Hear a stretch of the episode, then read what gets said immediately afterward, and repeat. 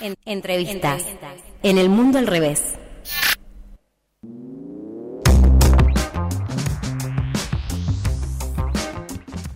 Estamos en contacto ya con la entrevista aquí en el Mundo al Revés por el aire libre.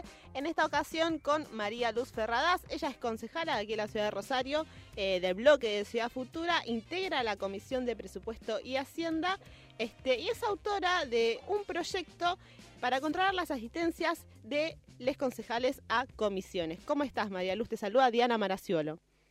Hola, buenas tardes, Diana. Gracias por el llamado. No, muchas gracias por atendernos. Antes que nada, eh, un placer hablar con vos eh, y contarnos un poco sobre qué se trata este proyecto que mencionaba, ¿no? Para controlar las asistencias eh, de los concejales. Así es, lo que estamos proponiendo es una reforma al reglamento interno del Consejo que crea justamente un régimen de asistencia a las comisiones. Los concejales, cuando ingresamos a, bueno, a cumplir nuestra, nuestra labor, se nos asignan firmas en diferentes comisiones, de acuerdo a nuestros intereses eh, y bueno, las posibilidades, y esas comisiones tienen un funcionamiento semanal los lunes y los martes. Eh, no existe obligatoriedad de asistir a esas comisiones eh, y pasó durante los últimos meses que fue muy difícil poder trabajar porque para que arranque necesitamos un quórum de cuatro de, siete concejales que la integramos. y ante inasistencias y particularmente la semana pasada hay una situación en el recinto a razón de pedir la vuelta a comisiones de expedientes que habían obtenido despacho porque querían ser modificados, justamente por espacio político que no trabajan en comisiones, entonces quedan desfasadas esas discusiones. Eh, lo que propusimos es generar obligación de asistencia a las comisiones y de no ser así, de ser justificado, que se le retenga parte del sueldo como cualquier trabajador o trabajadora que falta su trabajo sin justificación hace lo mismo con nosotros en el Consejo. Claro, como presentismo, digamos. Exactamente, sí, como día laboral. eh, nosotros, eh, los sueldos de los concejales es como un solo rubro, ¿viste? Yo soy empleada municipal, antes mi recibo de sueldo estaba compuesto por mi sueldo básico, por diferentes ordenanzas, diferentes leyes. El sueldo de concejal tiene un solo rubro, que es honorario, eh, y esto sería generar una retención eh, como día laboral que no necesita trabajar, ¿no? Eh, y estas, quería preguntar, María Lucy, estas ausencias que se dan eh, en las comisiones, ¿son exclusivas de este año? ¿Ya en años anteriores se vieron? ¿Cómo es la cuestión? Eh, mira, yo hace dos años que estoy y son sostenidas casi siempre por los mismos y las mismas concejalas, de los mismos de diversos espacios políticos, eh, quienes le damos valor a ese debate, a ese trabajo más de hormiga, recibir a los trabajadores y trabajadoras de diferentes gremios, asistimos asiduamente, y hay quienes definitivamente no han asistido a una reunión de comisión desde que asumieron, por ejemplo. Eh, pero pasó también en este periodo de campaña, que por ahí compañeros o compañeras que habitualmente iban a las comisiones no lo hicieron por estar afectados a tareas de campaña, sumado a los que usualmente o los que nunca van, era como muy difícil el funcionamiento de las comisiones, ¿no? Claro, claro, claro. Este, Además, nuestro proyecto propone, te digo, porque a razón de esto esta información no es pública, uno como ciudadano o ciudadana no sabe quién va a la comisión, quién no.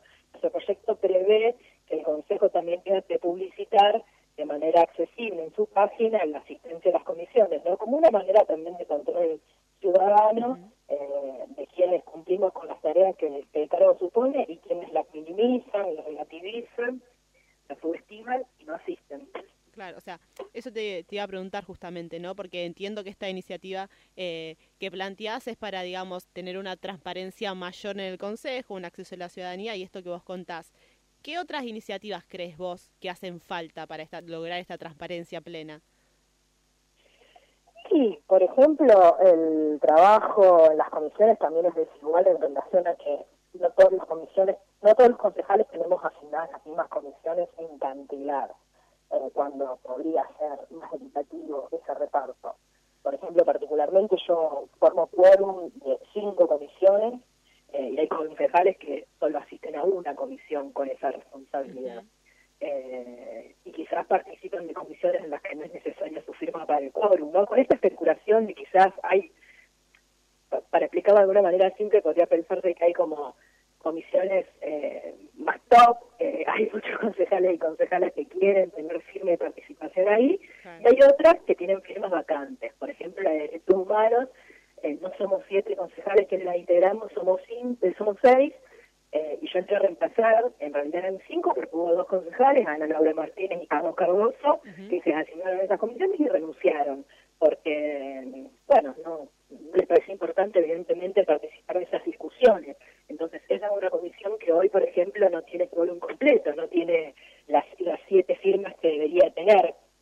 Creo que hay que, que, que revalorizar y ponderar el trabajo eh, más de cercanía, ¿no? Somos concejales y concejales, no somos eh, filósofos de la política. Eh, y hay una tarea constante, cotidiana, eh, que la tenemos que cumplir de igual manera y es tan importante como ir a las sesiones eh, y votar las ordenanzas trascendentales, ¿no? El trabajo de hormiga chiquitito es tan importante como el otro y, la idea es poder equipararlo. También hay una situación de mucha desigualdad con los trabajadores y trabajadoras del Consejo, los que forman parte de la administración y, y que asisten también la tarea en las comisiones, donde van muchas veces a trabajar y el quórum no llega y bueno, son compañeros que de alguna manera se les está respetando el tiempo y su trabajo, ¿no? Claro, absolutamente. Eh, Luz también está acá conmigo, mi compañero Lautaro Ceballos, que te va a preguntar también. ¿Qué, bueno. ¿Qué tal, Luz? Buenas tardes. Eh, Hola, ¿qué tal? Sí, eh, te quería consultar, esto sería para el trabajo en, comisiones. ¿Qué pasa hoy en día si un concejal o una concejala se ausenta de las sesiones? ¿Tiene algún tipo de, de descuento por eso, algún tipo de sanción? No, no tiene descuento, pero tiene que generar un permiso y una autorización para faltar. Eh, es, la verdad, un trámite. Yo no escuché nunca que alguien se la haya prohibido, eh, pero hay un registro y una asistencia, o sea, se genera un expediente con número eh, de un concejal pidiendo autorización para faltar a una sesión. lo de la multa, o sea, las sesiones es muy son menos los que faltan realmente las sesiones porque eh, están ahí mucho para levantar la mano o no, de acuerdo a las votaciones. Sería ya un nivel de cinismo increíble que ni siquiera fueran las sesiones, ¿no? Es más, me, hecho, la semana pasada por este tema Juan Junco contaba que a él muchas veces le habían ofrecido ser candidato a concejal, ¿no? Como muchos periodistas, quizás a usted les pase también en algún momento, pero me decía, y cuando me venían a, proponer eh, encabezar una lista, el concejal me decía, vos tenés que ir a las sesiones donde las comisiones vemos. No, porque hay unas legitimaciones de trabajo y como no hay ninguna sanción, se deja de lado.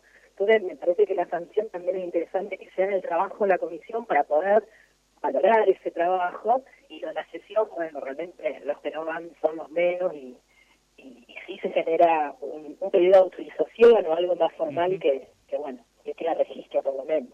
Algo que estuvo piola que, que trajo aparejado la, la, pandemia fue esto de que las sesiones, el laburo en comisión se pueda ver muchas veces eh, por YouTube, por transmisión de YouTube. ¿Eso tienen pensado de que continúe por más que vuelva a la presencialidad uh, más está sí, sí, eso, eso fue un avance y está buenísimo que se haya quedado, fue una decisión eh, que se ve natural de, esta gestión, de esta gestión del Consejo. Eh, están siendo todas las, las reuniones siguen siendo eh, cargadas y, disponibles para todos y todas los que quieran verlas. Se, se, viene manteniendo y yo creo que se va a sostener también, sí. Y, la propuesta esta de, generar un sistema de asistencias en las comisiones, ¿cómo fue recibida por el resto de los ediles? Eh, mira, hubo, bueno, además del, bloque Ciudad Futura, obviamente, que lo habíamos charlado entre todos, se sumaron las firmas del Consejo de Andrés Jiménez, del peronismo, de Norma López, eh, también peronista, y de Ariel Cosoni, que es de UNITE, pero pero bueno, en algunas cosas también eh, se suma a votar en bloque con el peronismo eh, y ellos tres acompañan ya con su firma. Y del resto tuve, no te digo que están chochas y chochas, pero bueno, nadie en la cara que se animó a decirme nada. Claro, hoy en día está, está precisamente en comisión, para la redundancia, ¿no? Mira, todavía no ingresó, todavía no ah, ingresó porque la presenté el viernes, así que formalmente va a ingresar el jueves que viene y después tiene solo la comisión de gobierno eh, porque como es una resolución interna, o sea, se modifica el reglamento interno, eh, solo tiene la comisión de gobierno para que para darle despacho.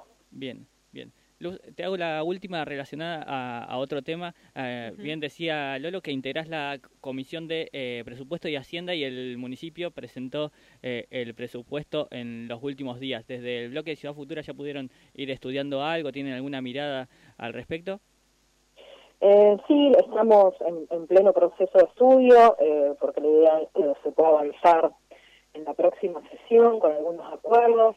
Estamos poniendo el foco particularmente en algunas casas del rey, eh, en un lugar eh, donde se puede generar eh, mayores ingresos para el Estado municipal, sobre todo en algunos sectores que no se perjudicaron durante la pandemia, ¿no?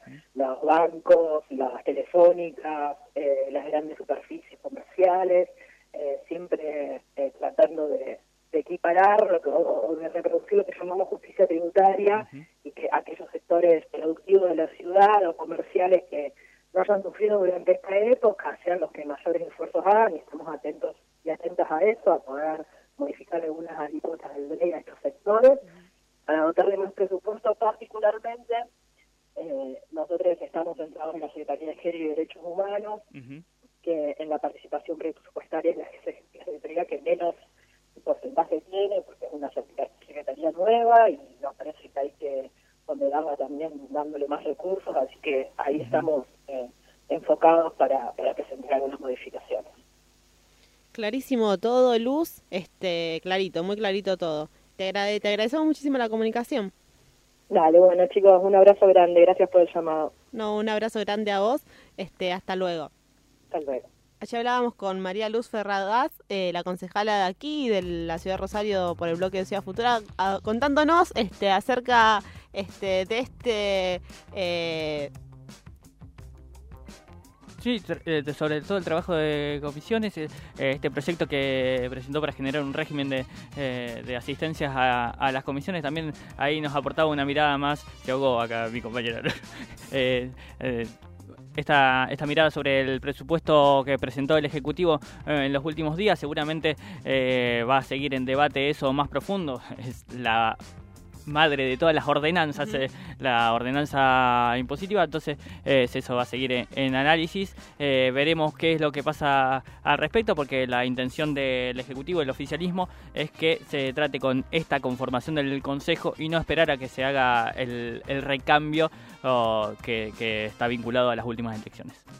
Clarísimo por dos, el señor Lautaro Ceballos. Quédate ahí, que estamos haciendo el mundo al revés.